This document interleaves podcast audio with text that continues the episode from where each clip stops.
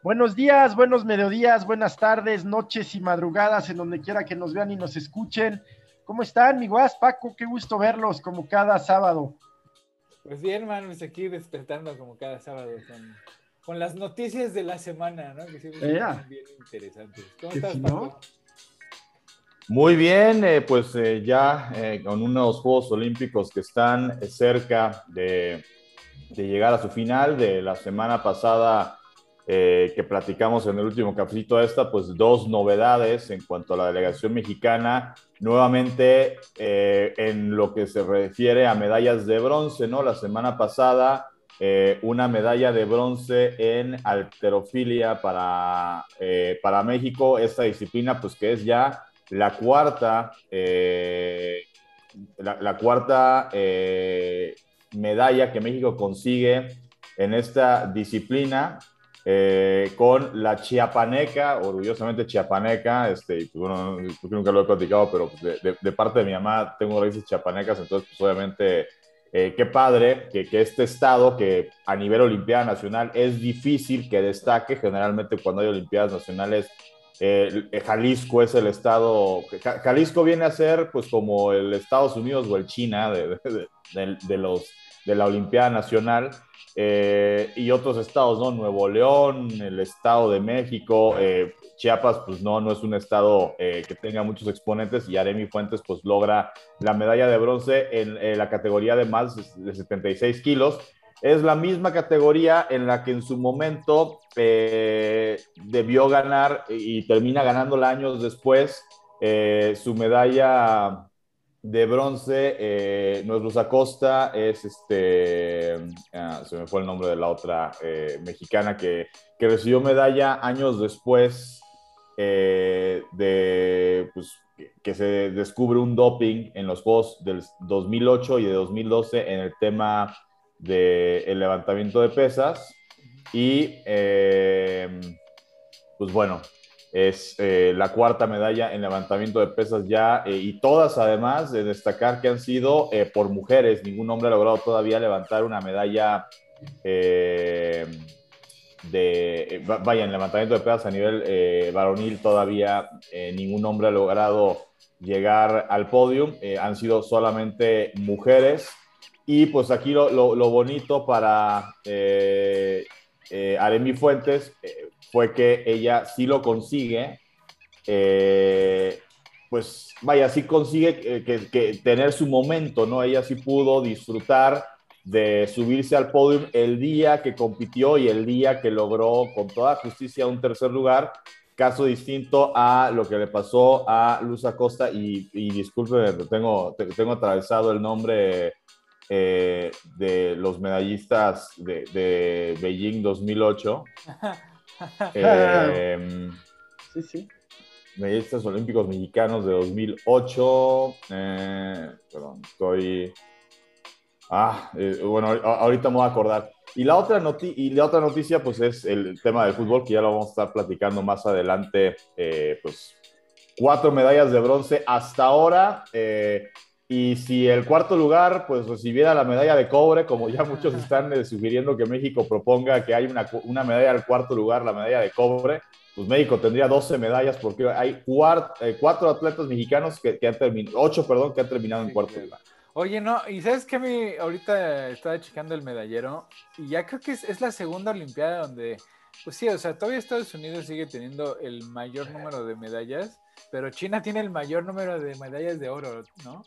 Sí, hay, una, hay un debate y discrepancia en torno a, este modelo de medición del medallero, porque los chinos pues señalan que ellos son los líderes y que tradicionalmente el propio, ya nos dirá Paco ahorita, el propio Comité Olímpico eh, ranquea conforme al metal, conforme a oro, plata o bronce.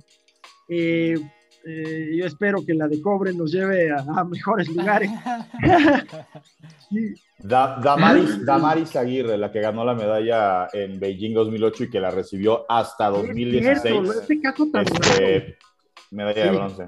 Sí, ella y Luz Acosta. Damaris participó en 2008, que además la carrera de un levantador de pesas, eh, ya sea hombre o mujer, eh, vaya, hay un búlgaro que duró muchos años, pero es una carrera donde difícilmente duras mucho por el tema pues, del constante desgaste de tu espalda y de las rodillas por, por la cuestión del levantamiento. Y en el caso de las mujeres, alguna vez me explicaron que es todavía más complicado hacer una carrera larga en levantamiento de pesas por el tema de la, del, del, calcio, ¿no? Eh, con las mujeres que eh, eh, generan en, en, en, nivel, vaya, el, el, el calcio que, que, consumen suele ser mayor al que consumen los hombres, entonces es más difícil que hagan una carrera larga, entonces pues prácticamente para ellas era, pues estos son mis Juegos Olímpicos y si lo logro bien y si no, pues se vuelve ya complicado este, seguir haciendo carrera, ¿no? Eh, finalmente, pues Damaris, ocho años después, se le hace justicia y se notifica que va a recibir su medalla.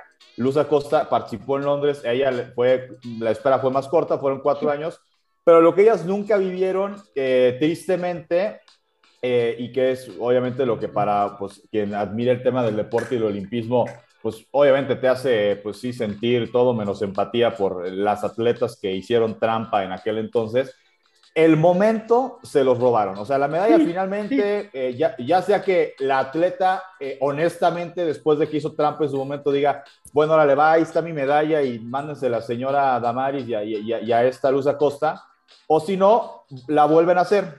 Eh, incluso dicen que siempre hay como un stock de medallas que se quedan ahí, pues que si para el museo, que si, bueno, se las envían de una u otra forma pero ellas ya perdieron la posibilidad de estar paradas este, viendo la bandera de México siendo alzada junto a las otras dos banderas. No en torneo del himno nacional, eso solamente es cuando es medalla de oro, pero pues como sea, es un momento emotivo que desafortunadamente eso sí se los robaron a Damari, se lo robaron a Luz Acosta se les hace justicia tarde, pero pues yo tampoco recuerdo que el Comité Olímpico Mexicano o el Comité Olímpico Internacional haya dicho, a ver, vamos eh, a, organizar, eh, a organizar una gala con cualquier pretexto en tal lugar y vamos a invitar con todos los gastos pagados a las atletas que tendrían que haber subido al podio el día que estas hicieron trampa, ¿no? Eh, y Aremi Fuentes, pues ella afortunadamente sí le toca subir al podio y sí le toca ver la bandera de, de México eh, ondear, ¿no? Entonces, este, pues sí, es... Eh, pues ahora sí que de lo, de lo, perdido lo que aparezca, ¿no? Y, como ya son cuatro medallas en levantamiento de pesas, eh, particularmente para mujeres, vaya, no es que seamos potencia mundial en levantamiento de pesas, yo creo que en pocos deportes somos potencia mundial, hay deportes donde somos altamente competitivos como clavados, como el tema del tiro con arco que está regresando después de que le metió el pie y, y todo lo que le pudo meter eh, Castillo, ¿no? el, ex eh, director de la CONADE eh, en época de Enrique Peña Nieto. pero bueno, yo creo que esto está, vaya, después de esto y contabilizando que ya son cuatro medallas en la historia del levantamiento de pesos para México, ojalá que de aquí en adelante el presupuesto que se le meta a este deporte, a esta disciplina, pues sea mayor para que más mujeres y también hombres se logren subir a un podio en Juegos Olímpicos.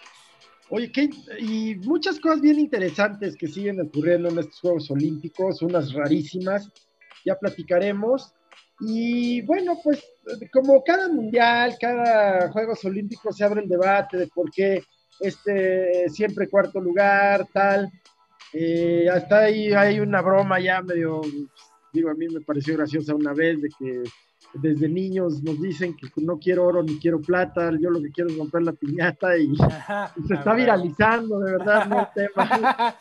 Entonces, este, bueno, pues uno, uno de tantos temas, a mí me parece que como sea, eh, y, me calificarán quizás de, de la apología de la mediocridad, que lejos estoy de serlo, pero ya ya el hecho de estar en Juegos Olímpicos habla de un enorme esfuerzo. y mira, es que no es mediocridad, mira, así, entre más lo pienso, ¿no? Y entre más lo veo así desde fuera, México se cuece aparte, güey. Sí es cierto, o sea, sí es cierto, cabrón. México se cuece aparte, güey. O sea, yo está, ayer estaba viendo el documental este de la del secreto del doctor Greenberg. O sea, solo en México puede pasar una cosa así, ¿no? O sea, un científico que además es un científico, por un lado, ultra formado, reconocido, este, ¿no? Con bases este, muy, muy sólidas, desde, ¿no? Estudió en la UNAM, estudió en NYU, este, título de, de posgrado, ¿no? O sea, doctor en varias cosas, este, pero además tiene su lado de que pues su foco de estudio pues era el chamanismo y todas estas cosas místicas, ¿no? Desde un enfoque, o sea que, que, o sea, parece ser que en la UNAM pues era difícil tomarlo en serio, ¿no? O sea que sus colegas pues les era complicado porque pues entre que sí tenía la formación y las bases y el enfoque, pero su foco de interés principal, pues era toda esta madre esotérica que se da en el sincretismo del contexto mexicano, o sea, de los chamanes que te curan eh, metiéndote la mano al cuerpo sin cuchillo ni nada para sacarte la mugre, no, o sea, como, como un, un, un, un misticismo muy México mágico, ¿no? Y, además de todo, el señor desaparece sin dejar rastro alguno, ¿no? Entonces, es una historia, esos, es como documentales de crimen, ¿no? Que nos encanta ver en Netflix de, de quién mató a quién y el secreto de la...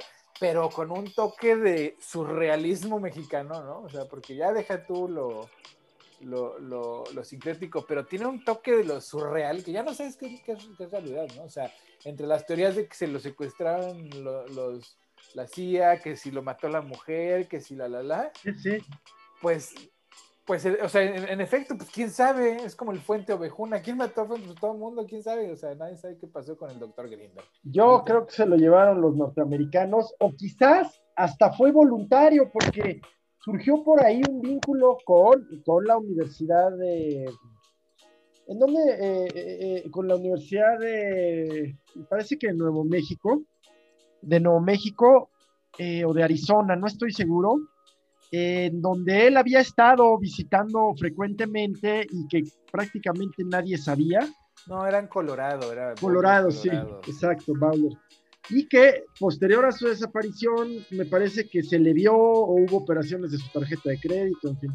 Ajá, pero además estaba muy relacionado con un par de presidentes. Exacto. El chiste es que era un, un, tipo muy, muy, muy ecléctico, ¿no? En, en, cierto sentido, porque además era mujeriego de a madres, este, tenía un trauma materno, ¿no? Había perdido a su madre muy joven, de cáncer, cosas así, o sea, muy, muy, una persona con una vida muy, muy única y con un misterio enorme, porque lo que estaba investigando, al parecer, pues hubiera sido de interés de cualquier de poder. Eh, Exacto. De, poder, de, perdón, de cualquier potencia, ¿no? O sea, el hecho de que, porque al parecer el estudio que estaba realizando en ese momento era sobre la transferencia de conocimiento, pero no verbal, o sea, así de pues, telepatía, ¿no? Casi, casi. Entonces, lo que hizo al parecer fue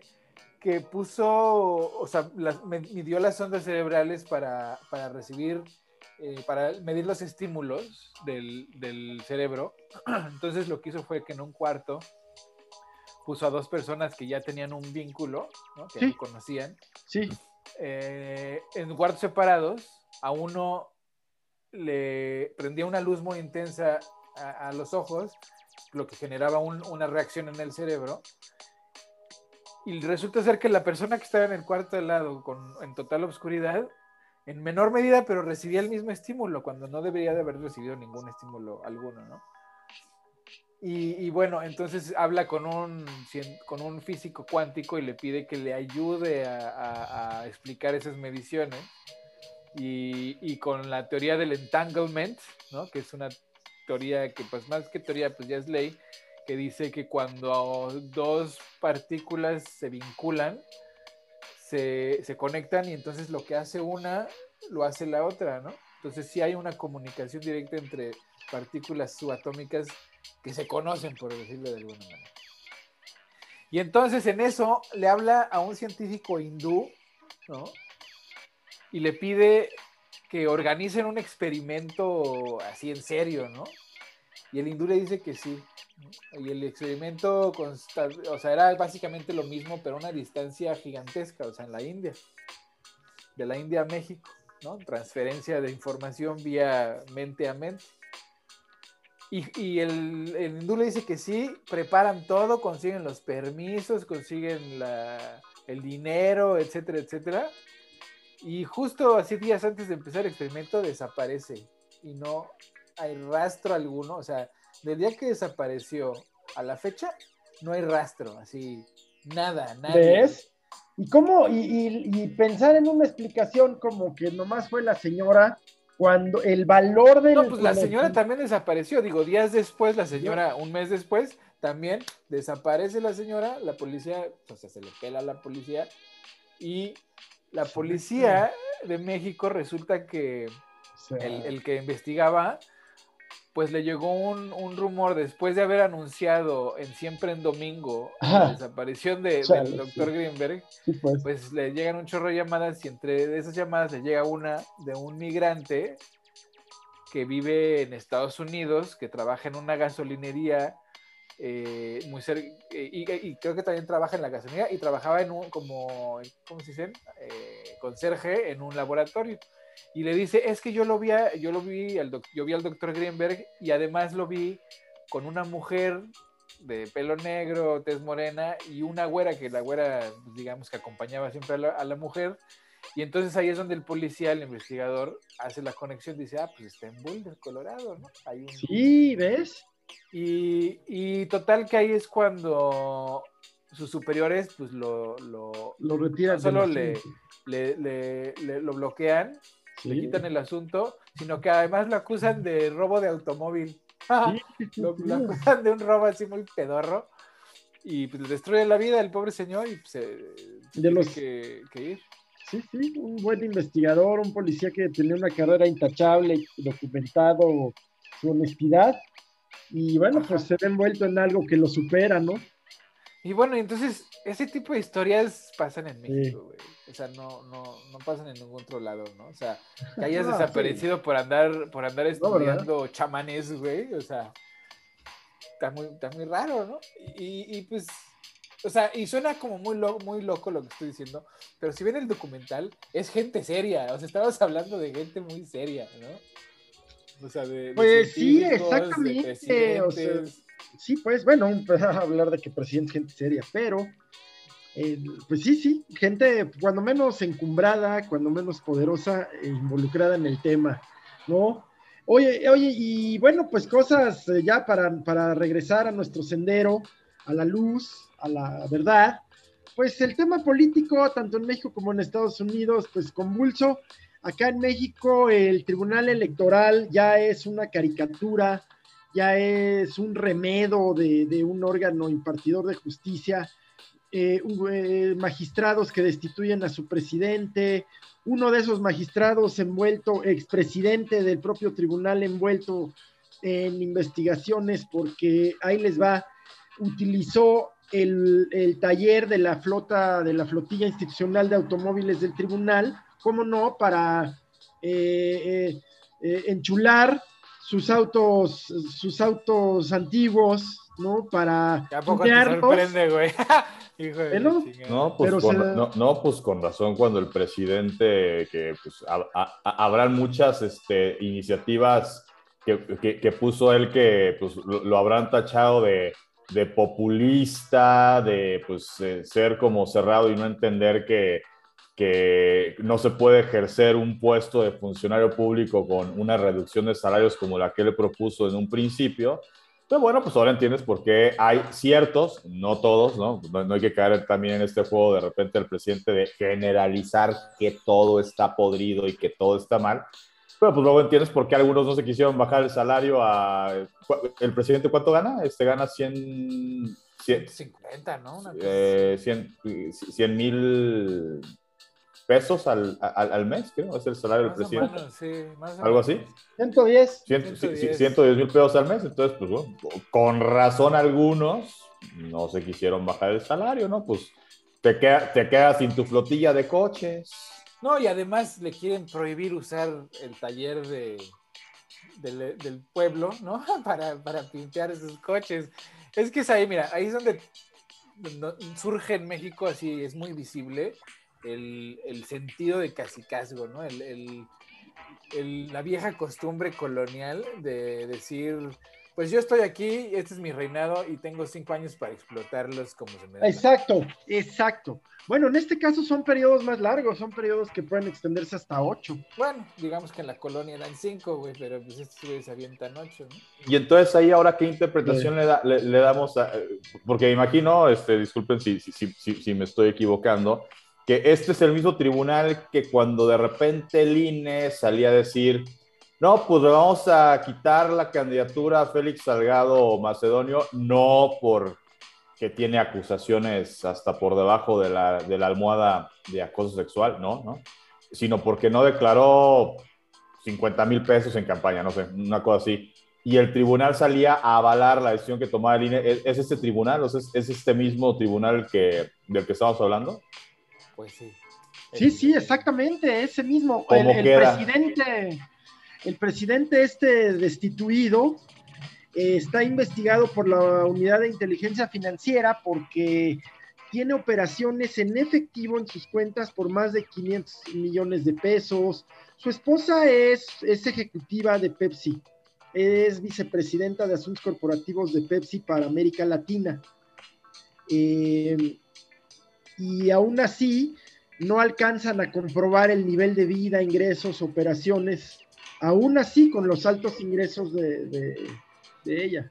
Es que ese es donde ya dices, es, es cinismo, ¿no? y tienen ustedes toda la razón y yo me sumo, lo he visto, lo he vivido desde dentro, como consejeros del INE, comisionados del INAI, antes IFAI, eh, comisionados de la COFESE, eh, eh, cual falta del Instituto de Telecomunicaciones, de verdad se comportan como virreyes con una serie de privilegios, pero a los meses de haber asumido, ¿no? Esto que les cuento de los autos de este magistrado, pues fue a los meses de haber, de haber este, asumido como presidente, como magistrado presidente.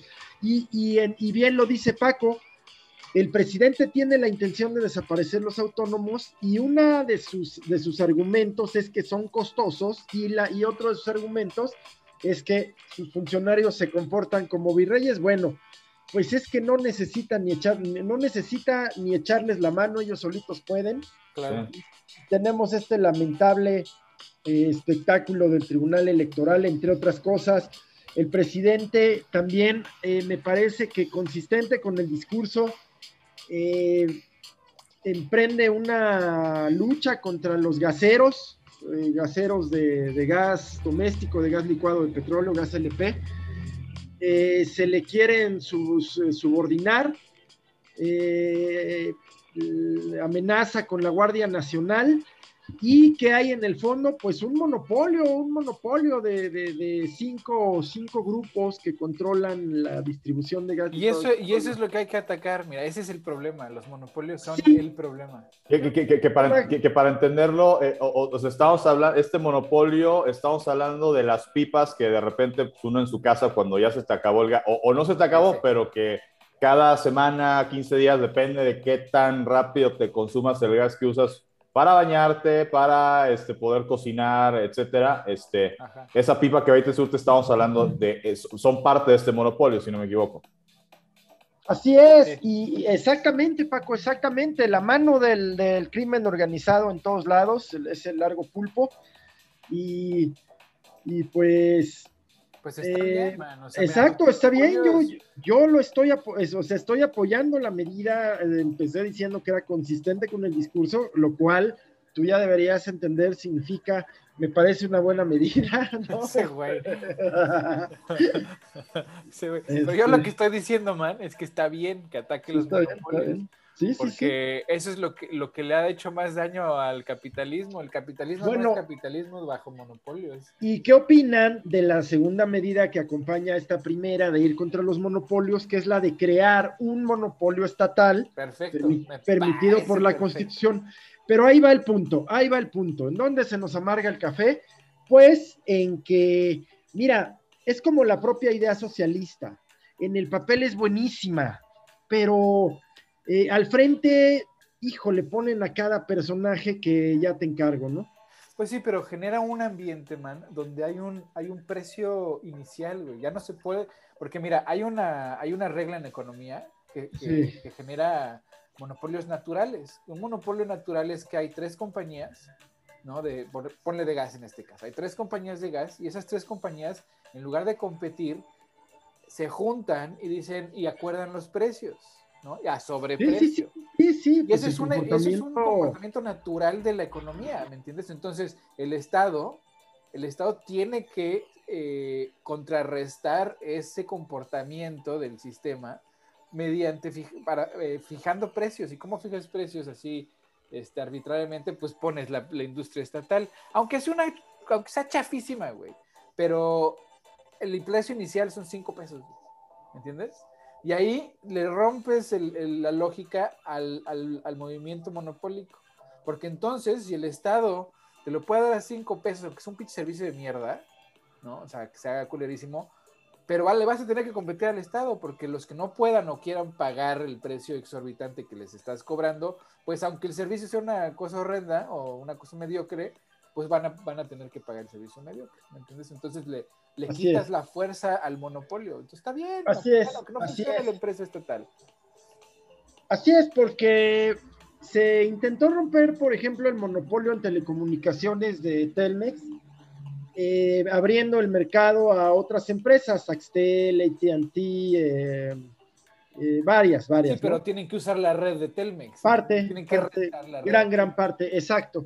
Eso y que al tiempo, pues terminan dominando el mercado en sí mismas, ¿no? Si bien hay un dominante, el, segundo bloque, pues domina el resto del mercado, en detrimento, pues, de regionales, de pequeñas empresas, en fin y se ponen de acuerdo en sus tarifas, o sea, es evidente.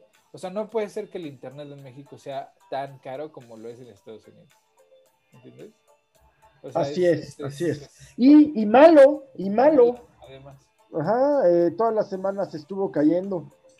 Entonces, este, ahí pues hay que romper esos monopolios también. Entonces, a mí me parece bien que estén tomando medidas que se tomaron es que este, este cuento ya lo vivimos, o sea, los 30 fue lo que pasó, o sea, llegaron los, los, los líderes nacionalistas en Estados Unidos y en México a romper monopolios. Pues en el mundo, Hitler es, son los años de su ascenso al poder, Mussolini.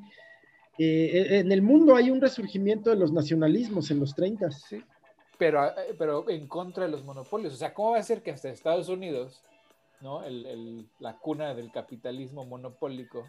Sí, sí.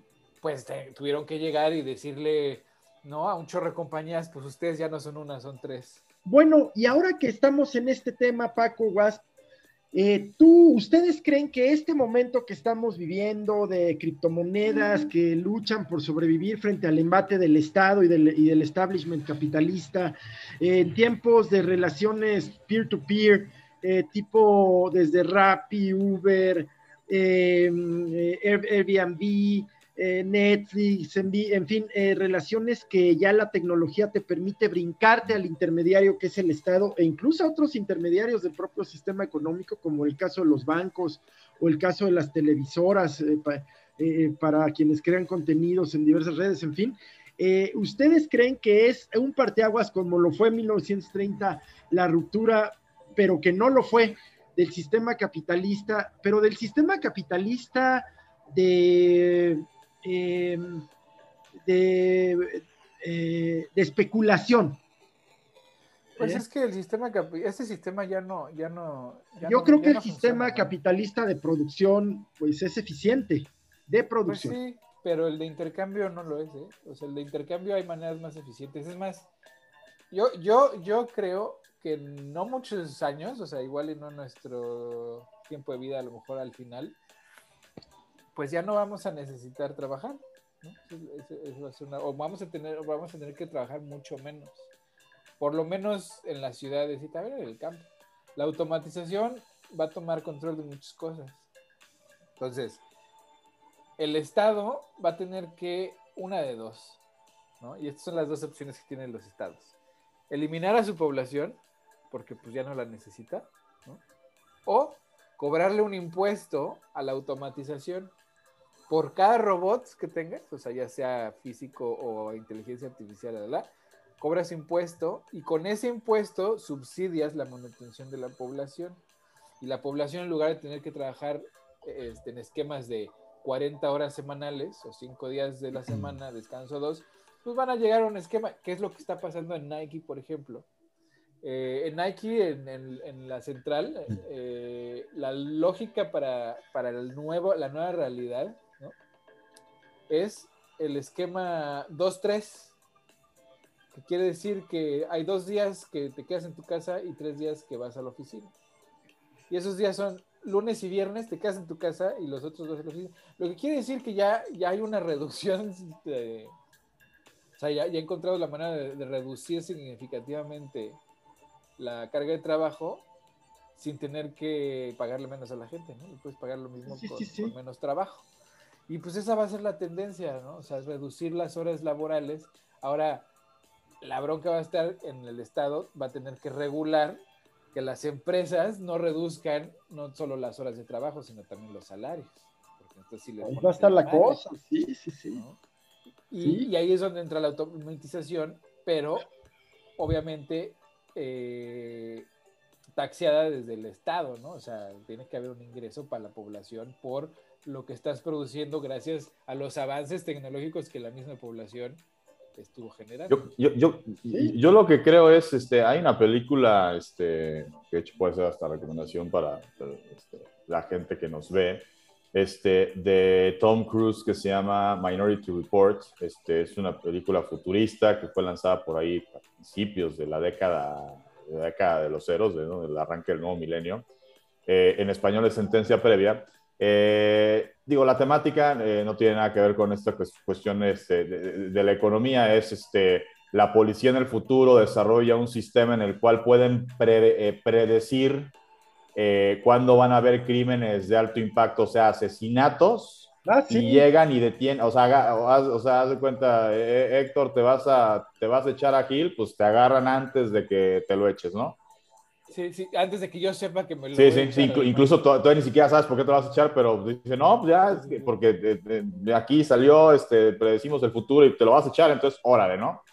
Este, y eh, en esa película que es futurista, por ejemplo, ahí ya pasa mucho que para pagar cualquier cosa, este, pues literal, o con tu dedo, o te escanean el ojo y con eso de, ah, señor, señor Márquez, sí, felicidades por su compra, se acaba usted de comprar un carro, ¿no? Este, yo, yo, yo, creo, digo, esto de la criptomoneda, yo, yo creo que no estamos muy lejos de, pues sí llegar, vaya, de hecho ya hay, gente, yo todavía no, no, no, no, me meto a esa vanguardización porque todavía eh, le tengo miedo a que por tener tanta información personal en mi celular, pues de repente te lo roban y te den vajilla con todo. Pero bueno, hay gente que ya desde el celular agarran y, ah, ¿cuánto debo? Y celular y, órale, ya, te acabo de transferir este, este mil pesos a tu cuenta. O sea, yo creo que vamos a llegar a un punto así de que literal, pues con tu mano, con, pues tu ojo así, ya vas a poder tú, o sea, ir sin dinero en, la, en, en, la, en el pantalón y vas a poder. Pues es que Mira, en Estados Unidos. En Estados Unidos lo que tú dices es ya casi realidad. O sea, yo rara vez traigo efectivo, así, o dinero, o mi tarjeta, traigo mi teléfono. Bueno, ya hay países como Suecia en donde ya el efectivo cayó en desuso absoluto. Aquí también, o sea, neta, si no es para comprar mota, no necesitas efectivo para nada. Lo único que se compra en efectivo es la marihuana, ¿no? O sea, por alguna razón. Digo, hay una razón fiscal, pero... Hablamos de Estados Unidos, ¿eh? Ah, sí, en Estados Unidos. Pero vas al súper y con el teléfono pasas la tarjeta. Vas a la tienda, a donde vayas, al restaurante, pues pasas el teléfono y pasas la tarjeta, ¿no? O sea, ya está totalmente conectado.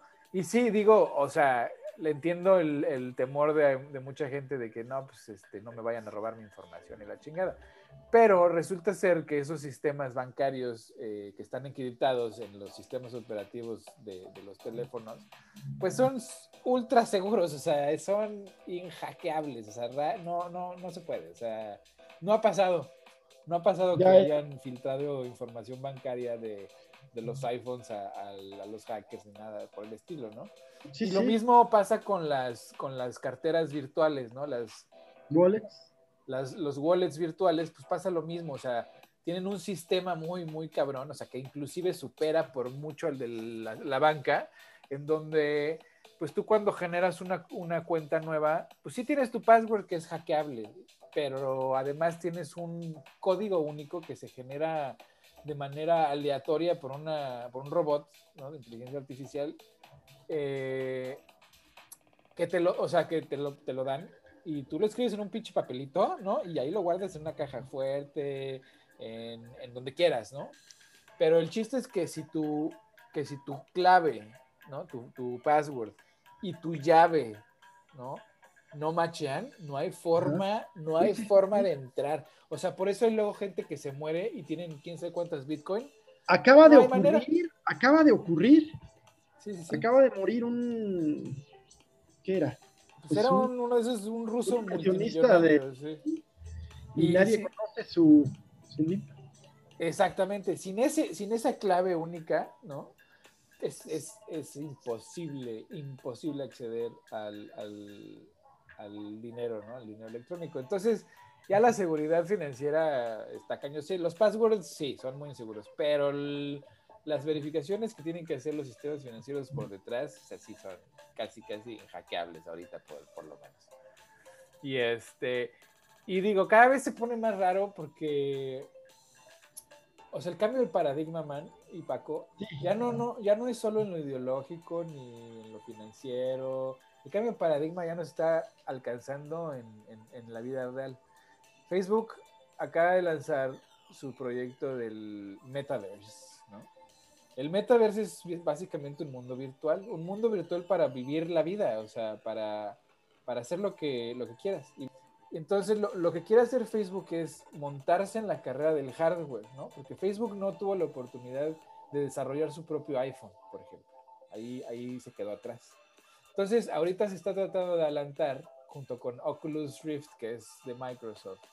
Y, este, y hay otra plataforma que no me acuerdo. Ah, ya, ya me acordé. Este, ¿Cómo se llama el juego este que es súper popular de, de- guerra, de disparos? World, Ah. World Warcraft. No, no, no, no, Halo. no, otro. No, no, no, uno que ahorita está así al top, este, o sea, es multijugador. Ah, ¿cómo se llama? No me acuerdo de su nombre. El chiste es que el dueño de, de esa plataforma también está generando, está tratando de, de- hacer ingeniería para desarrollar un universo alterno, ¿no? Y la forma de entrar a ese universo, pues, es vía eh, devices, ¿no? O sea, unos goggles de realidad virtual, etcétera. Ahora, lo que, ¿qué significa eso para, para la industria en general? Pues tú podrías pensar, ah, pues para los videojuegos está padre, para ver cosas está padre. Pero en realidad lo que quieren o la, la- la intención que se viene es que tú trabajes en el, en el metaverse. ¿Me entiendes? O sea, yo ahorita aquí donde estoy tengo tres pantallas, ¿no? Y en cada pantalla tengo cosas diferentes y me es muy útil. Pero, ¿por qué no tengo ocho pantallas? Bueno, porque no me caben, ¿no? O sea, no tengo a lo mejor el dinero o el espacio suficiente para poner aquí ocho pantallas. Pero en un metaverse, ¿no? Un, un al- universo virtual, yo puedo tener 30 pantallas, ¿entiendes? Y estar aquí y, y- y hacerles guay, y aquí las puedo tener todas. Entonces, para un ambiente de trabajo eh, digital, ¿no? O sea, en el que más, muchos, muchos de nosotros estamos envueltos, ¿no? O sea, si haces cualquier trabajo en tu computadora, pues en lugar de tener una pantalla tienes 8, 16 o 30, las que tú quieras, ¿no? y lo estás haciendo en el mundo virtual. Entonces, es- y, y estás con, trabajando con la gente como si estuvieras en el Sí. mismo espacio, sin estar en el mismo espacio. Absoluto, absoluto. Ese es un cambio de paradigma, porque además el mercado, el mercado se va a mover hacia allá. O sea, toda la, la- la- la- la criptomoneda, los NFTs, por ejemplo, que los NFTs ahora lo que puede, la- habrá una industria, por ejemplo, Adidas ya está creando NFTs para el mundo virtual, chamarras, tenis, para tu avatar. O sea, tu avatar lo vas a poder vestir con marcas Nike, Adidas, etcétera. Y entonces generas un mercado de productos que ni siquiera tienes que producir, con que le copy paste, copy paste, copy paste, ¿no? O sea, literal es un archivo que copias y pegas, lo haces NFT, que es un objeto, o sea, lo haces objeto y lo vendes. Y entonces eliminas las líneas de producción, eliminas de la- el, el transporte material, porque ya no necesitas nada de eso, te dedicas a vender cosas en el metaverso. Y la- la- la consecuencia ahí es que ahora lo del mundo real, los unos tenis de a de veras, como la producción va a ser muy baja, porque casi todo el mundo va a consumir tenis eh, muchos vas a tener ocho pares de tenis en el, en el, mundo virtual, pero vas a tener unos, unos, un par de tenis en el mundo real. ¿Por qué? Pues porque va a estar carísimo, va a estar carísimo. La producción real va a aumentar eh, su precio porque va a ser de lujo. Entonces, eh, no sé, o sea, es, es, un momento en donde estamos a punto de ver un cambio radical en la forma en la que la, la, la gente va a vivir su vida y en, la, y, y en el control que el Estado puede ejercer en estos espacios que no son nacionales, son virtuales.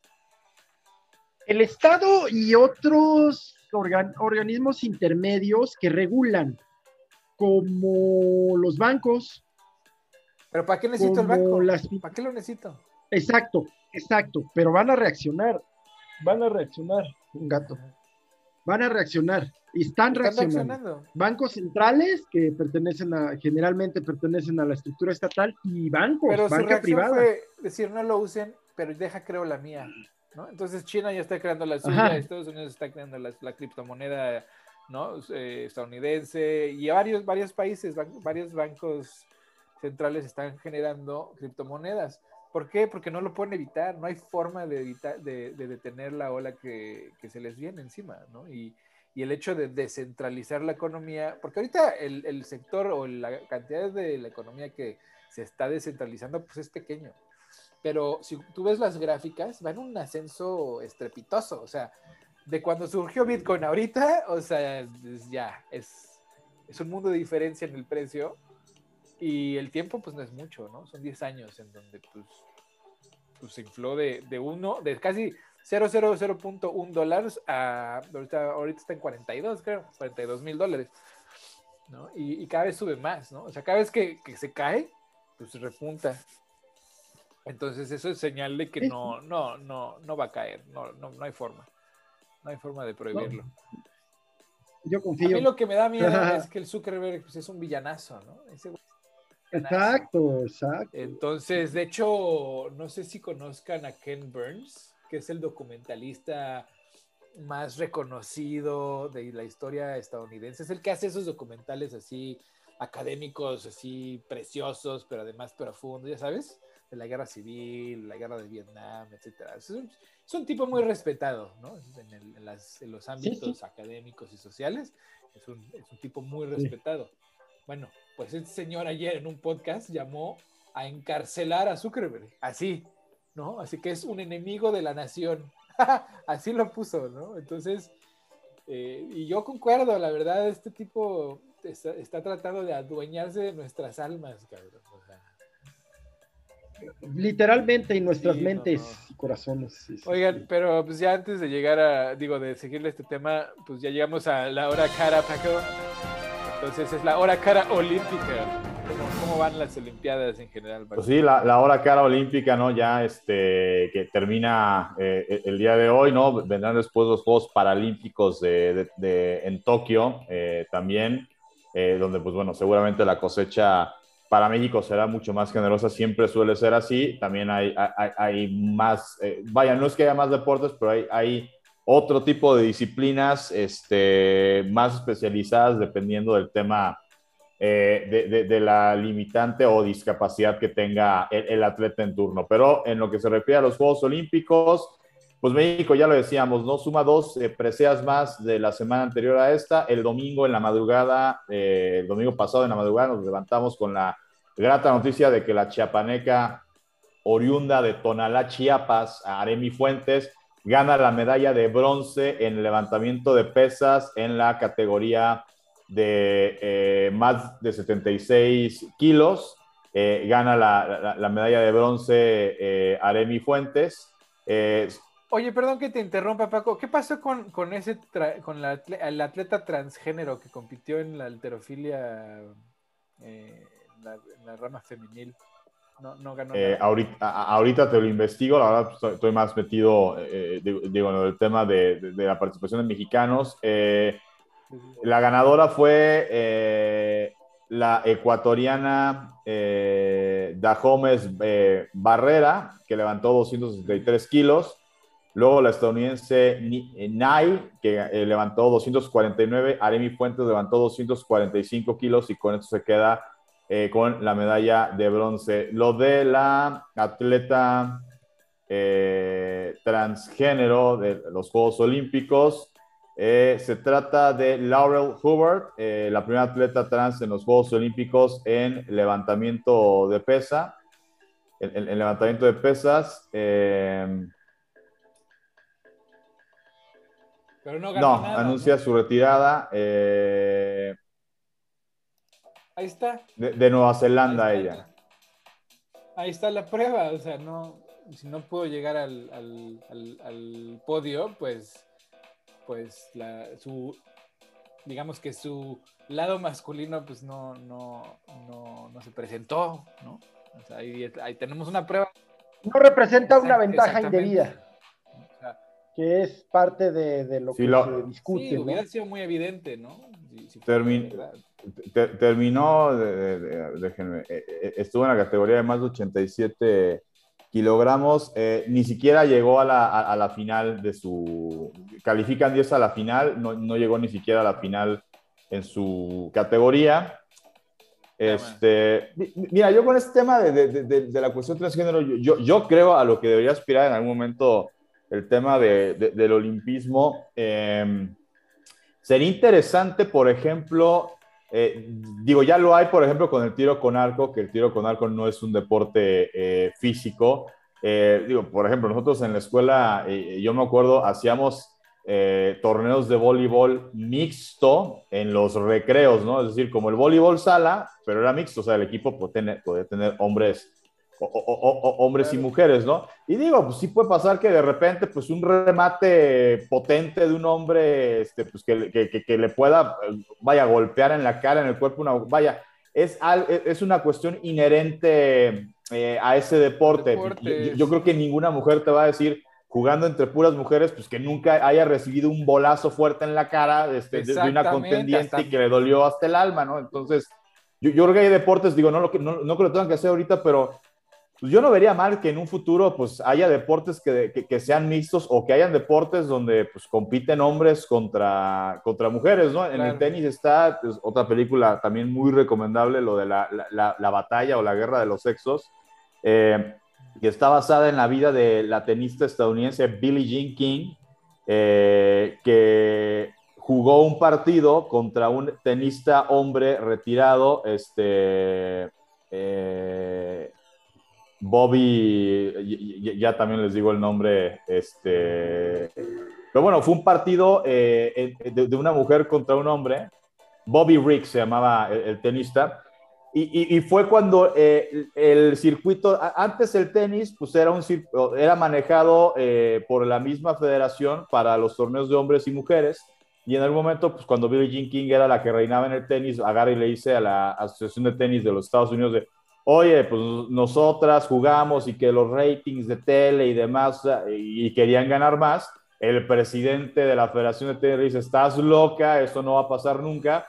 Las tenistas mujeres, este, no todas en un principio, pero pues un grupo importante eh, encabezado por Billie Jean King, se separa de la Federación de Tenis y crean pues, un circuito de mujeres eh, en busca de eso, las caricaturizaron, las ridiculizaron y este Bobby Riggs desde el retiro dijo, no hombre, una tenista mujer no tiene la capacidad este, y, entonces reta a Billie Jean King, juega en un partido que fue en el Astrodome, el, el viejo estadio donde se juega el béisbol y el fútbol americano en, en, ah, Houston. Fue la primera vez que se jugó un partido de tenis, ¿no? La, la famosa batalla de los sexos. Además, pues en este rollo, ¿no? De machista de pero, pero a ver, porque nosotros jugamos a ganar 3 de 5, ellas nada más juegan a ganar 2 de 3. Lo jugaron a ganar 3 de 5 y Billie Jean King le ganó en 3 sets a, a, Bobby Riggs, ¿no? Que luego habrá que poder decir, no, bueno, pon, era la uno del mundo, pónganmela a jugar contra el tenista número. No era ese el punto, ¿no? El punto de ellas es que pues, eh, ellas eran tan importantes para el tenis como, como, como los hombres, ¿no? Eh, pero sí sigan habiendo, Punto y match, o sea, sí, punto y match. pero siguen habiendo este tipo de cosas de que en el tenis femenil hasta la fecha, eh, en los Grand Slams, ¿no? Wimbledon, el US Open, Roland Garros, el Abierto de Australia, hombres juegan a ganar 3 de 5 en esos torneos, mujeres en cualquier torneo oficial este, de la WTA, que es Women Tennis Association, juegan solamente a ganar dos de tres sets. Sería interesante preguntar un día a las mujeres, ¿no les gustaría jugar a 3 de 5? Evidentemente que esto venga de la mano pues con un incremento en la bolsa, porque pues el desgaste al que te vas a exponer va a ser mayor. Desgaste, o sea, no, es un desgaste que no puedan tener, simplemente es un desgaste de, pues, ahora para ganarle a un oponente le tengo que, o sea, me tengo que esforzar más porque le tengo que ganar no dos, tres sets, que, con los hombres sí ocurre, con las mujeres no. Y así podemos encontrar varios otros deportes donde en el box un round, en box de mujeres creo que dura un minuto menos de lo que dura eh, un round. Em, eh, no, es cierto, porque las mujeres pelean. no, en el box siempre es a dos minutos, no. Eh, pero, creo que es un round menos, o sea, vaya, yo creo que hay varios deportes que pues, creo que para romper la brecha de género, digo, tampoco hacerlo arbitrariamente, pero yo creo que sí se valdría la pena hablar con las mujeres y, oye, ¿Te gustaría que tus combates, tus partidos, lo que sea, se jueguen en el mismo tiempo o, tengan la misma extensión que puede tener un partido de hombres? Pues que ellas decidan, ¿no? Yo, creo que es algo... Pues y en esto de... Digo, se ha ido avanzando, ¿no? Yo vi, el otro día estaba viendo una competencia de relevos en natación mixto. Y dije, órale, ahí en las Olimpiadas. Yo, yo creo que se estaba, por ejemplo, de, de, no, no, lo vi eso, eh, eh, también está interesante. Yo creo que en el tema este, por ejemplo, del atleta de Nueva Zelanda, a ver, yo no creo que un atleta, hombre o mujer, que, en este caso, porque viéndolo desde el punto de vista machista sería, no, pues soy hombre, pero pues con los hombres me cuesta trabajo ser campeón, ¿no? Entonces, me voy a someter a una operación de cambio de sexo, todo lo hormonal, lo que tienes que transformar, porque pues como voy a seguir teniendo mis hormonas masculinas, pues seguramente les voy a ganar bien fácil a las mujeres. La verdad, yo creo que estaríamos hablando de alguien enfermo que se cambie de sexo, nada más porque es que así sí voy a ganar medalla en Juegos Olímpicos. Yo creo que es un... Eh, Como futbolista argentino naturalizado mexicano.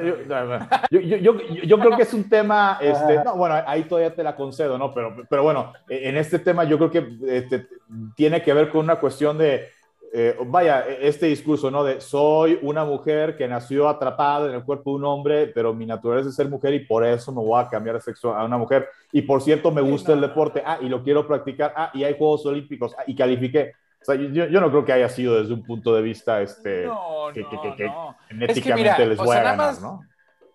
No, mira, nada más, o sea, cuando uno hay que ponerse en el papel de la persona, ¿no? O sea, pensar en, cambiar de sexo es un compromiso de verdad, güey, ¿no? O sea, no es cualquier cosa así que ah, luego me regreso. O sea, hay un procedimiento no, pues solo si de hombre, si, de hombre, o sea, si de hombre te vas a mujer de entrada, pues te, te tienen que cercenar algo que, que ya no crece, güey.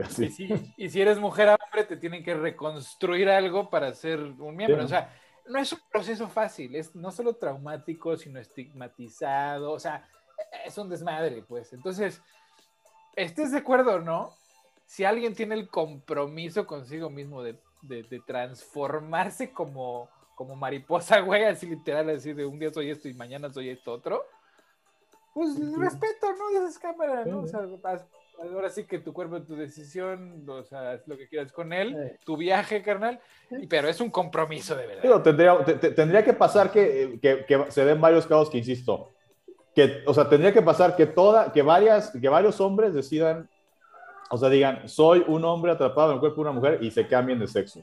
Y que además coincida que, ah, por cierto, me gusta el deporte, quiero practicar deportes en o sea, mi sueño es ir a los Juegos Olímpicos y luego eh, la tercera variante, y que empiecen a ganar y a robar en su deporte. Entonces, ahí sí te daría argumentos, y, no argumentos desde el punto de vista de discriminación, sino desde el punto de vista como a lo mejor, si sí si, hay elementos para decir, bueno, es que un, eh, una mujer que antes era hombre que hace transformación de sexo, aunque cambie, pues sigue teniendo una carga hormonal que eh, le da mayor potencia física y que le permite ganar cualquier competencia en la que esté con otras mujeres que nacieron biológicamente mujeres.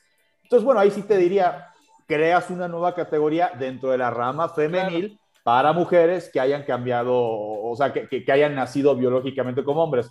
Pero, insisto, tenemos que hablar que se, tendrían que ser miles, ¿no? Se tendrían que contar por miles y que todos esos, e, esas miles decidan ser atletas y además sean atletas exitosas de alto rendimiento. Yo, creo que no, no tiene nada que ver, yo creo que simplemente es un avance del movimiento olímpico y qué bueno que se hayan este, abierto ya esto. Y, bueno, no, no, le fue bien a este atleta, Este, pero bueno, pues logró su sueño de estar en unos Juegos Olímpicos, como para muchos nada más estar ahí.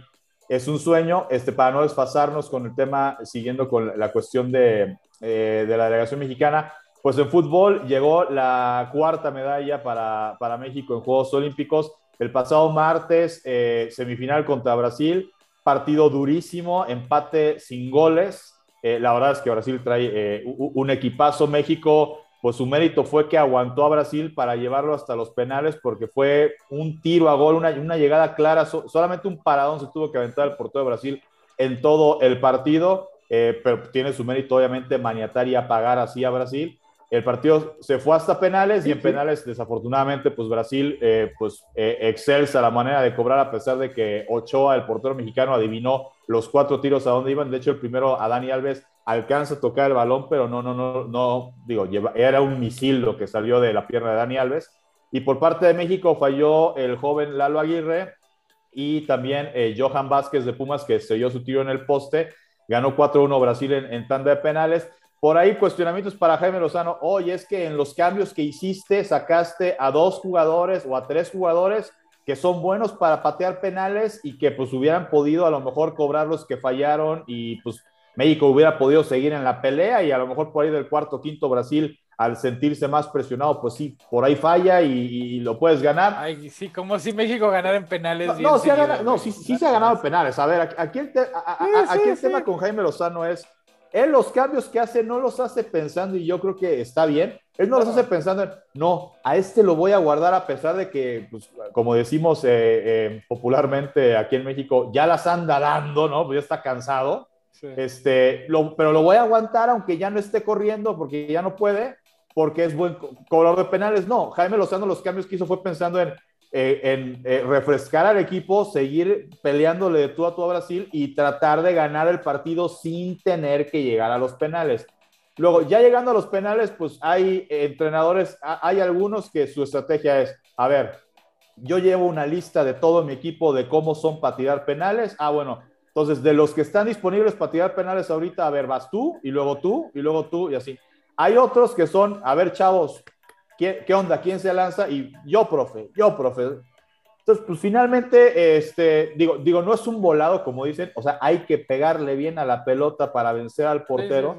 Pero pues finalmente, pues, yo, creo que, no, eh, o sea, cuando ya pierdes en penales el partido, eh, yo creo que poco le puedes reprochar al equipo que pierde en dentro de los penales, ¿no? Puedes reprocharle al cobrador si de repente quiso hacer una fantochada como tirarlo a Lopanenka y el portero se quedó parado y nada más así la agarró y pues, eso sí se puede reprochar. Oye, ¿y entonces por qué Hugo Sánchez estaba tan encabronado? O sea, estaba ahí diciendo que, que a él por menos le ah, habían aventado es, la es que Hugo, ahí está, él, criticó a la selección grande que jugó la Copa Oro, llegó a la ah, final, perdió con Estados Unidos en tiempo extra que además en este verano fue la segunda final que la selección mayor perdió con Estados Unidos y que salió todo este revuelo de que además esta selección de Estados Unidos, la que ganó no en la Nations League, que fue la primera final, sino la que ganó ahorita, eh, era una selección B. Selección B. ¿Por qué selección B? Porque el entrenador de Estados Unidos decidió no convocar a varios de los que están en Europa. Eh, a ver, no es por defender la derrota de México con Estados Unidos. Eh, México tampoco llevaba, o sea, si, si, tú pudieras en un universo donde ningún jugador se te lesiona y pueden jugar todos los torneos sabidos y por haber y no tienes que eh, dosificar porque su equipo te vaya a decir, no, escoge o este torneo o este otro torneo, etcétera. México tampoco llevó a su mejor selección. Sí llevaba una selección poco más cercana a lo que sería la selección titular estelar, eh, digamos, la selección prime time de México, sí, pero tampoco era la mejor selección, porque muchos de los que podrían haber estado en esa selección estaban jugando algunos, incluso no, nada más de refuerzos mayores de 24, sino siendo de 24 o menos, estaban jugando con la selección olímpica. Otros casos como el de Raúl Jiménez, que desde principios de año el golpe que se llevó en la cabeza, que la libró, porque ahí lo de jugar fútbol era lo de menos, su vida estuvo en riesgo, ya está recuperando, ya está volviendo a jugar, probablemente va a tener que jugar el resto de su vida con un, eh, con un casquito de estos para las contusiones cerebrales, eh, pero está volviendo a jugar. Eh, guardado que se lesionó, que de todos modos Guardado pues también ya, ya es de los veteranos que no le, va, no le queda ya tanta gasolina en el tanque como para seguir esperanzados a que él sea la solución. Este, errores sí del Tata Martino, que errores me refiero de, de, necedad, ¿no? Puedes no querer llevar al Chicharito, es respetable. Cuando explica el por qué no lo lleva, eh, no termina de quedar claro cuáles son los argumentos porque el Chicharito la está rompiendo en la MLS, ¿no? Que, que, tampoco, que tampoco por ser. Tampoco es gran logro. que tampoco por ser la MLS quiere decir que, ah, no, pues, o sea, tú puedes jugar una liga de un nivel no tan alto y si te exiges al máximo, pues, ahí está el caso de Zlatan Ibrahimovic, que regresó a Europa, a jugar con el Milán en Italia y a sus casi 40 años lo está haciendo a un excelente nivel, ¿no? Eh, digo, yo creo que vendrá, tendrá que renovarse con muchos de estos jugadores que estuvieron en esta selección que después de perder la final, eh, perdón, la semifinal con Brasil, jugaron la final por el bronce contra Japón, que Japón ya le había ganado eh, en la fase de grupos. aquí, ¿qué pasa? Había una historia buenísima entre México y Japón Resulta que en los Juegos Olímpicos de 1968 que se celebraron aquí en México, México llegó a semifinales por primera vez en un torneo olímpico de fútbol, pierde con Bulgaria y juega en la de bronce contra Japón. Y obviamente, pues aquí en México todo el mundo, no, hombre, pues, Japón, así facilísimo, papita. Japón le gana 2-0 a México y se queda con el bronce, es decir, nos dejaron fuera del medallero en nuestros Juegos Olímpicos 53 años después se dio la revancha porque México le gana 3-1 a Japón y, y Japón se queda fuera del medallero en fútbol.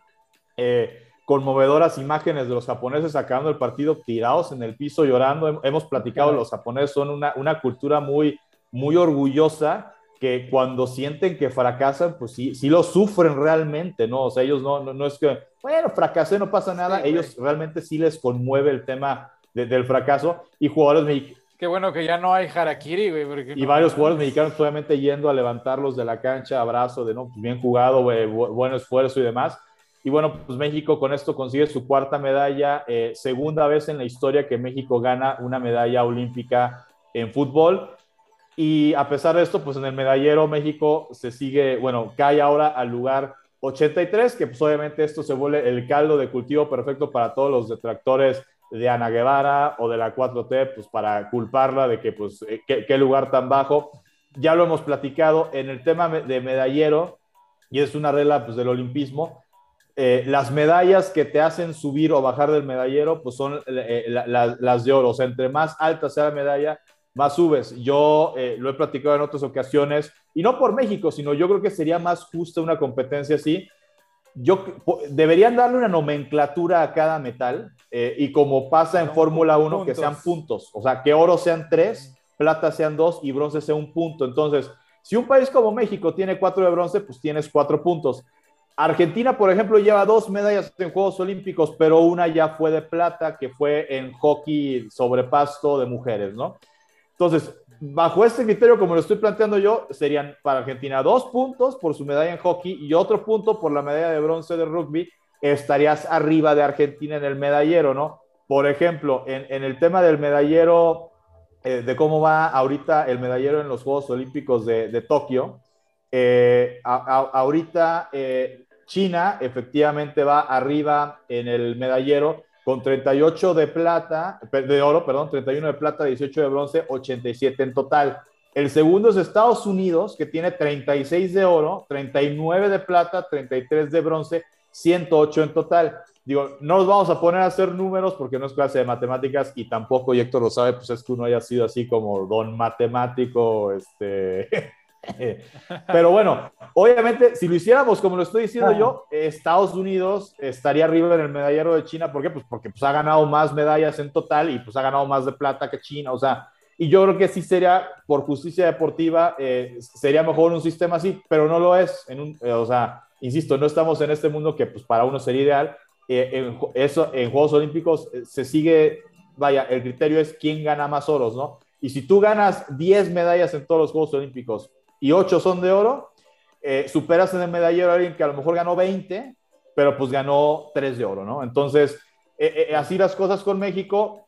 Ahora, en ese tema de, cómo evaluar la actuación de la delegación mexicana, pues bueno, van a ser 4 de bronce. México está, insistimos, en estos momentos en el lugar 83 digo, nada más viéndolo por tema de, medallas, o sea, del desempeño de México en, Juegos Olímpicos, eh, con cuatro medallas, por ejemplo, México eh, hace, eh, eh, está una, una debajo de lo que se consiguió hace cinco años en Río, hace cinco años se ganaron tres de plata y dos de bronce.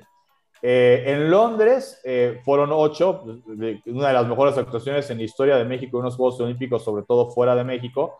Y por ejemplo, en Beijing 2008, eh, Beijing, se ganaron también solamente cuatro medallas, incluida ya la que se le dio eh, post Juegos Olímpicos a Damaris Aguirre, que fueron eh, dos de oro y, dos de bronce. pero ojo, destaco esto que se le dieron años después a Damaris Aguirre. ¿Por qué? Porque si se hubiera sido duro en ese momento, como está siendo duro ahorita con el tema de que hay nada más cuatro y de bronce, este, pues en aquel entonces fueron nada más tres. Lo que pasa es que fueron dos de oro y entonces pues eso ya te maquilla que, ay, bueno, y una de bronce, hay que, o sea, cuando hay oro es, hay, entonces ya la de bronce es bonita, ¿no? Eh, el tema es que como no, han habido de oro, pues entonces es como, qué, qué fracaso de actuación y todos los cuartos lugares de, eh, ya merito, no sé qué. Insisto, hay varios deportes en donde nada más el hecho de ya estar, que un mexicano que nunca ha estado esté, es, es, de aplaudirse. Lo de la gimnasta Alexa Moreno con su cuarto lugar es de aplaudirse. Un lugar, nunca se ha logrado, nunca se había estado tan cerca de un medallero en, en gimnasia que históricamente México, vaya, en gimnasia México no le alcanza ni siquiera para ser un equipo de cuatro o cinco gimnastas que vayan a representarte a Juegos Olímpicos. Es, un garbanzo de libra lo que nos hace estar representados. Entonces, pues, yo creo que también de repente, este, hay que ser un poco más eh, eh, pues realistas en, ese sentido. El lugar que va a tener México, más o menos siempre estamos en esos lugares y en ese volumen de medallas eh, que se gana. Y obviamente sí, hay, hay, deportes, digo, lo del tiro con arco, Alfredo Castillo le dio en la madre durante su gestión como director de la CONADE. Ya se está recuperando, se obtiene una medalla de bronce en esta disciplina de, de, tiro con arco mixto. Eh, y hay otros deportes donde, digo, yo no sé si es tema de la CONADE, si eh, seguramente sí de la CONADE, la CONADE tiene que supervisar todo eso, pero lo de Taekwondo, donde históricamente siempre México ganaba por lo menos una medalla en Juegos Olímpicos desde que es oficial e incluso desde que era deporte de exhibición, que no se haya ganado medalla y que los dos representantes hayan quedado fuera en la primera ronda, pues perdón, pero ahí lo de menos, o sea, eh, yo esperaría que el presidente de la Federación Mexicana de Taekwondo renuncie y que me explique por qué Oscar Salazar, que fue medallista de plata en Beijing, 2008, eh, eh, en Beijing 2008, no lo dejaste ser entrenador en México, se fue a Egipto y sus dos, sus dos pupilos ganaron medalla de bronce, ¿no? Entonces... Pues sí, y ese, es justamente el asunto, mira, o sea, esperar mucho de México en los eventos deportivos, inclusive el fútbol, ¿no? a mí me parece un poco, pues, pues perseguirse la cola, porque en realidad cuando tú ves la, infraestructura, ¿no? la inversión que México ha hecho en el deporte, es, es nula. Y no, te, y no deja tú la CONADE. La CONADE ya sabemos que pues, es raquítica, tiene un presupuesto realmente raquítico. Me refiero a, por ejemplo, las escuelas, las instalaciones deportivas en las escuelas en México pues si tienen una cancha de, de, de, básquet, pues ya es mucho. Sí. ¿no? Y es, pero, o sea, tú ves las instalaciones deportivas en las escuelas públicas en Estados Unidos, la que quieras, así en el monte, la más rascuacha, güey. Tienen así de menos, así de jodido, tienen un circuito de atletismo, una cancha de béisbol, una de americano soccer, ¿no? Se las pueden combinar este, y eso es así de perdis, así la más rascuacha. Y, la de béisbol la comparten con, y la de béisbol la comparten con el equipo de softball. Este, exacto, exacto. Y aquí, o sea, te juro que yo he visto escuelas así en medio de la montaña, que dices, de repente un pinche palacio y dices, ah, cabrón, ¿y esto qué sabes en la escuela? Tienen hasta gimnasio, este, deportes el que quieras, no solo los, los normales, pero aparte tienen lacrosse y tienen tenis y tienen un chingo de madres además, cada, cada, cada colonia tiene un centro eh, comunitario deportivo donde hay una alberca, donde hay unas canchas de tenis, de fútbol, etcétera, para que la gente vaya ahí a, jugar en, espacios públicos. en México, ¿dónde? Eh, además, digo, estos índices que se fueron acrecentando durante años y no han desaparecido del tema de eh, el nivel de obesidad, ¿no? De ser el país más obeso, este, o sea, eres el, eres el país más obeso y desde tu sillón, que posiblemente muchos de los que desde su sillón, eh, eh, digo, obesos, no obesos, pero bueno, tirados en su sillón, o sea, desde el sillón diciendo, ah, qué pendejo el clavadista este, cómo no, o sea, cómo se tiró mal un clavado, güey, tírate, yo, yo, yo, yo, tirarme de una plataforma de 10 metros y además caer así, o sea, la verdad, o sea, no, no, cualquiera se alienta de una plataforma de, de 10 metros, ¿no? Este, con el tema de softball, yo, yo, yo, yo, les aseguro, digo, obviamente, digo, pues uno, estás, te, te, gusta el deporte, pues sí sabes que existe una variante del béisbol eh, a nivel femenil que se llama softball, ¿no? Pero seguro que muchos en México apenas con esta participación histórica de estas eh, softballistas, que luego aparte, entre por fuego interno de las boxeadoras, que pues antes de investigar qué onda, luego, luego sacaron el celular y, ¡Ey, el uniforme! Y qué falta de respeto que lo hayan dejado y demás este, que insisto, se equivocaron, sí, pero pues es, güey, antes de crucificarlas, pues hay que escuchar qué fue lo que pasó. este, además, unas niñas, cabrón. chavitas de universidad, que además, hombre, casi todas nacidas en Estados Unidos, pero de padre o madre o abuelo mexicano, entonces pueden representar, pudieron representar a México, muchas de ellas con un nivel que les daría, a lo mejor no para ser la jugadora estrella titular, pero pues, yo creo que sí les da para pelear por un lugar en, eh, en el equipo de softball de, los Estados Unidos. Nunca has participado.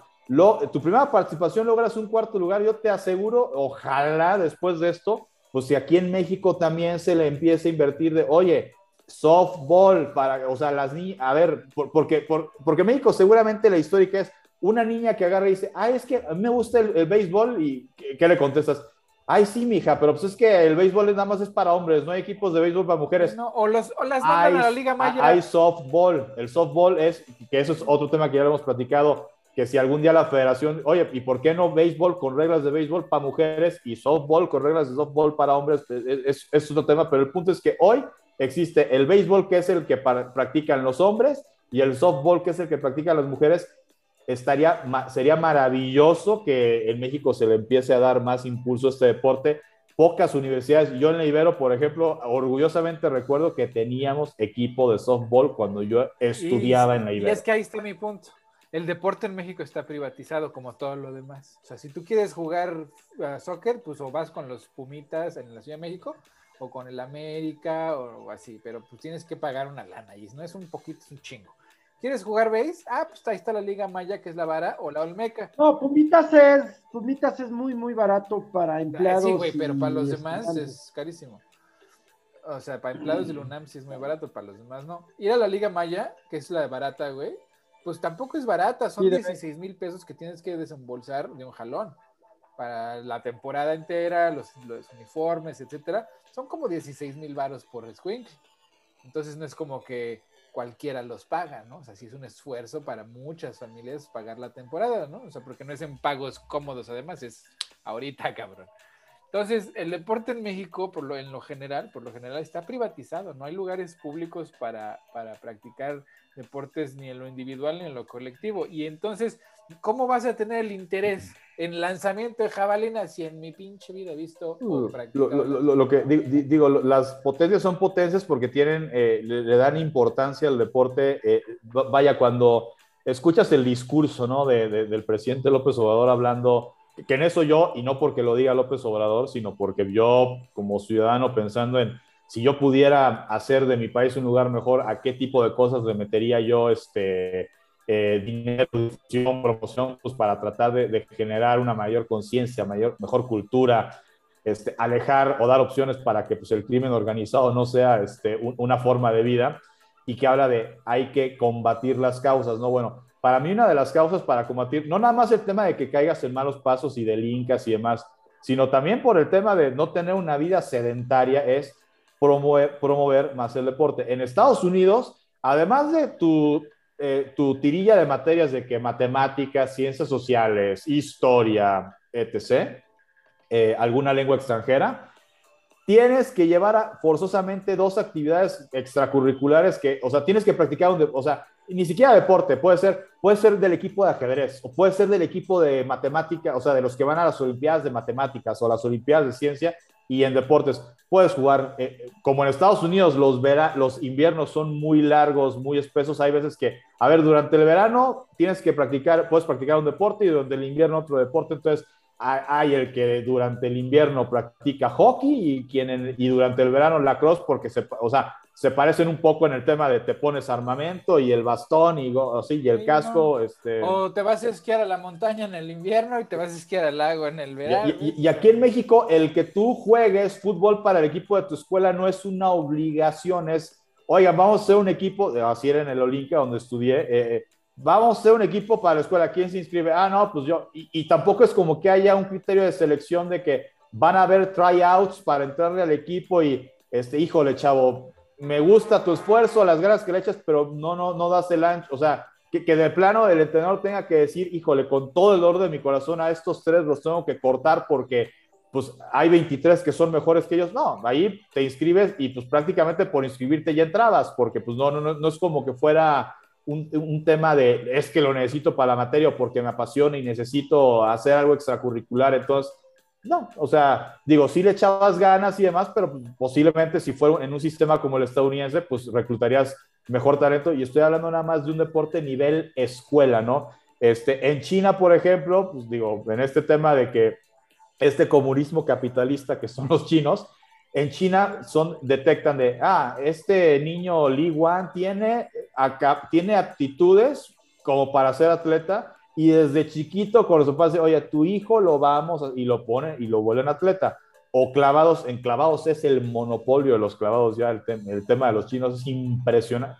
La campeona olímpica del otro día en plataforma de 10 metros, 14 años, tiró tres clavados con 10 de calificación, la, la, la campeona olímpica a sus 14 años. A los 14 años, pues uno estaba en, la, estaba en secundaria uno y pues sus aspiraciones era como de este, no sé, pues, qué película voy a ver este fin de semana o a ver si mi papá me lleva al estadio el fin de semana y campeón olímpica una china, ¿no? O sea, ellos reclutan y dicen, este tiene capacidad para esto, este para esto, o sea, como Estado, como deporte de Estado, y te vuelven deportista. Luego tiene sus lados negativos, lo de China, dicen muchos que la presión constante con la que viven los atletas, porque pues el fracaso muy como pasa con los japoneses, pues sentirte fracasado es, pues como dice Héctor, el harakiri, ¿no? O es como sentirte indigno de ti, indigno de tu país.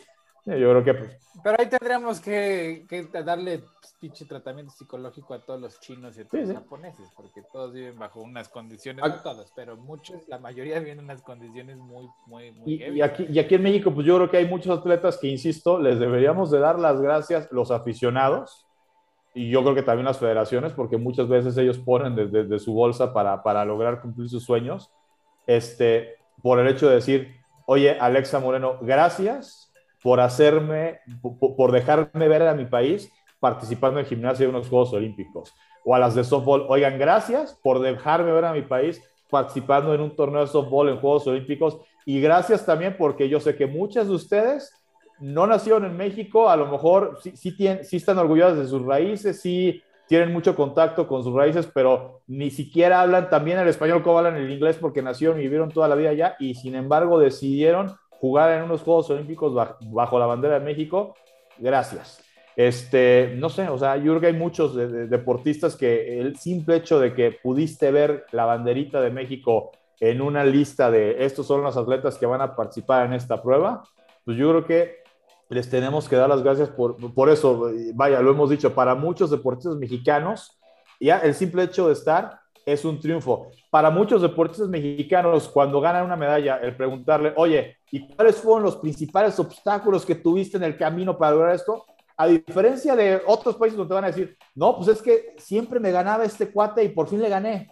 O siempre me fallaba en el último clavado y por fin logré tirarlo bien y por eso me colgué la medalla. Aquí en México muchos te van a decir todo eso, pero aparte, no, pues es que había un presidente federativo que pues nunca daba lana y la alberca estaba fría. Ah, pero eso sí, volando en primera clase, comiendo caviar en primera clase en el vuelo hacia las competencias, y a nosotros, este, pues, nos, o sea, en clase turista y pues hotel tres, cuatro estrellas y este güey quedándose en una suite, o sea, y eso es real, o sea, eh, digo, ahorita le pegan mucho a Ana Guevara, digo, habrá que investigar si ella se ha dado lujos o no se ha dado lujos en su manera de conducirse como directora de la CONADE. Yo no estoy diciendo que Ana Guevara eh, habrá que evaluar su trabajo este, en esos Juegos Olímpicos. Evidentemente, si es compararlo de estos a los de Río, pues sí hay un retroceso. Llevamos una medalla menos Solamente queda la prueba de maratón, a ver si por ahí México logra ganar alguna otra medalla, es la última esperanza. Y los maratonistas mexicanos pueden dar la sorpresa, pero no están dentro de los considerados como favorito alguno de ellos para ganar medalla, no. Sería una gratísima sorpresa si alguno de ellos logra ganar una medalla.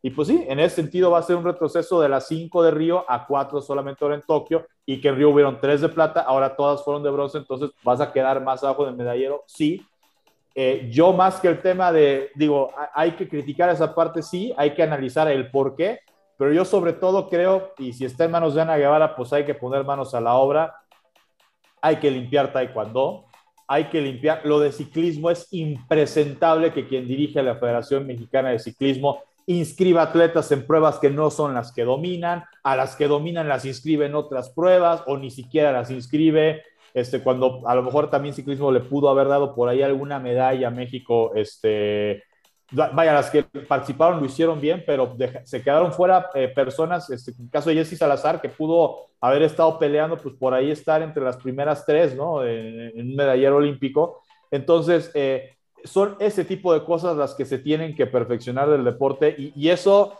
tristemente, ahorita es Ana Guevara porque es Ana Guevara, pero en su momento, pues también este, Alfredo Castillo, ¿no? El, policía que fue director de la CONADE, este, y que, pues, insisto, su, su, mejor deporte, pues, fue medalla de oro en sembrar cuerpos. Este, em, en fin, ¿no? Yo creo que son muchas cosas eh, que, que, que, se tienen que mejorar. Este, en el tema del deporte, quizá por números, el que se podría considerar el mejor director de la CONADE que ha habido en los últimos años si nos vamos a, guiar por las medallas que se obtuvieron durante su gestión en los Juegos Olímpicos, pues sería Bernardo de la Garza, ¿no? Porque durante la participación de México en Londres 2012, ocho medallas, este, hubo una de oro, hubo plata, hubo bronces, este, bueno, ocho medallas contando también la que se dio post fecha a Luz Acosta en el tema de alterofilia, pero en su momento fueron siete. Y esto de post fecha lo, lo recalco porque si ahorita son cuatro, pero si dentro de ocho años nos enteramos que en un deporte donde hubo un cuarto lugar de México, pues resulta que el que ganó la de oro, la de plata, la de bronce se dopó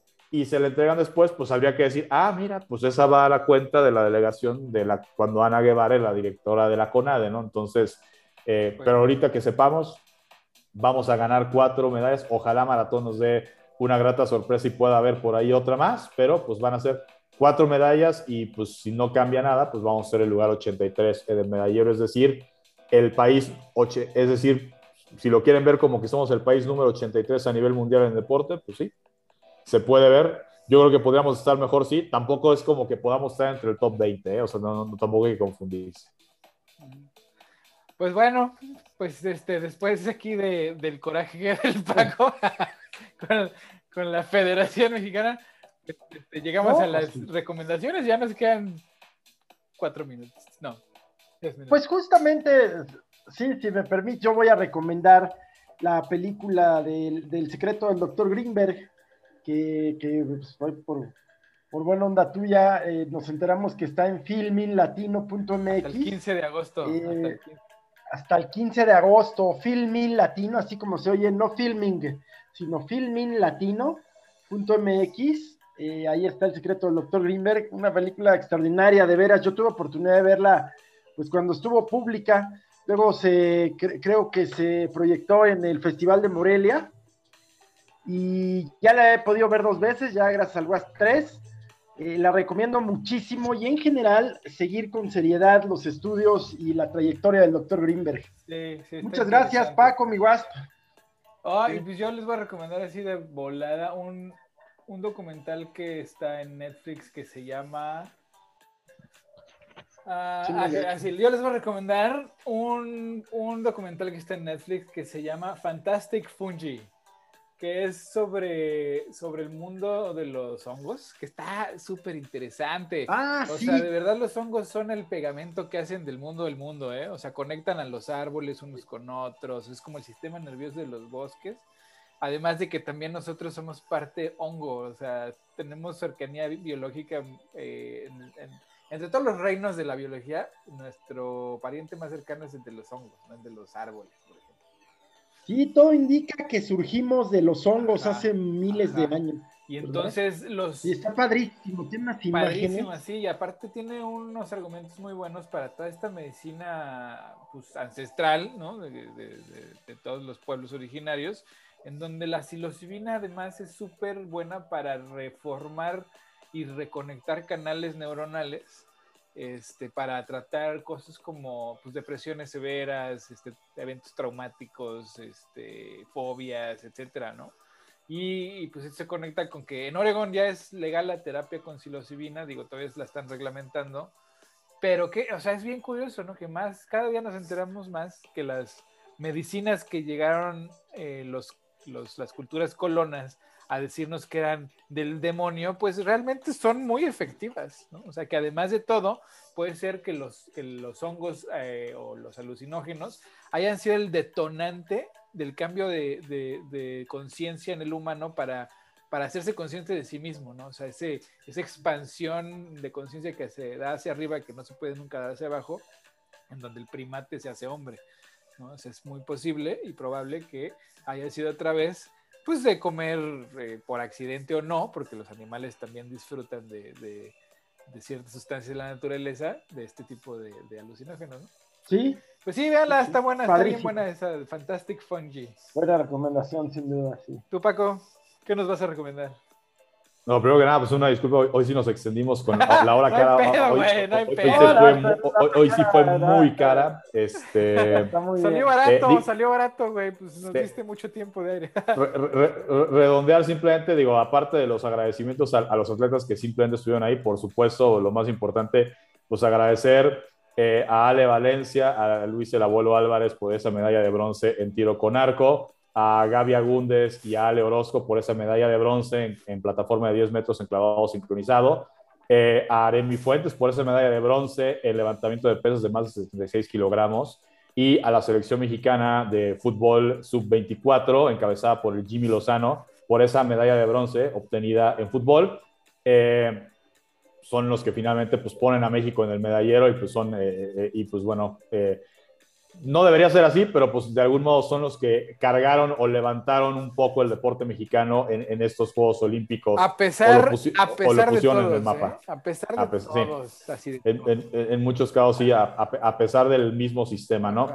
Eh, recomendaciones, eh, la película en Netflix eh, se llama Mudanza Mortal Aftermath en, en inglés, eh, donde sale la actriz Ashley Green, para los que no ubiquen el nombre.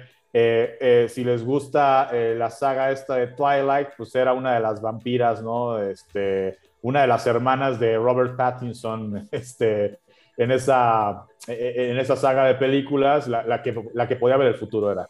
Eh, eh, esta historia está basada en hechos reales, es pues, de- de una pareja que eh, se muda, que tiene problemas, eh, bueno, crisis eh, dentro de su matrimonio y deciden mudarse a una casa, eh, pues que está eh, muy, eh, pues el, el- el precio está muy barato, o sea, es una gran casa, pero que está muy castigado el precio porque pues resulta que en esa casa vivía una pareja que pues eh, aparentemente él la mata a ella y luego se suicida. Órale, órale. Eh, se van a vivir ahí y empiezan a pasar cosas misteriosas en esa casa, pues entonces es, es, es- es la recomendación. ¿Está este, buena? Sí, está buena, sí da miedo, pues. Sí, suspen- sí, suspen- o sea, sí hay como este suspenso, entre suspenso y thriller psicológico, más o menos, es lo que, lo que te regala esta, esta película. Este, sí, sí, sí- sí está buena, digo, eh, en este, en este tema como de Rotten Tomatoes, no, no, no sé si son cinco para decir que una película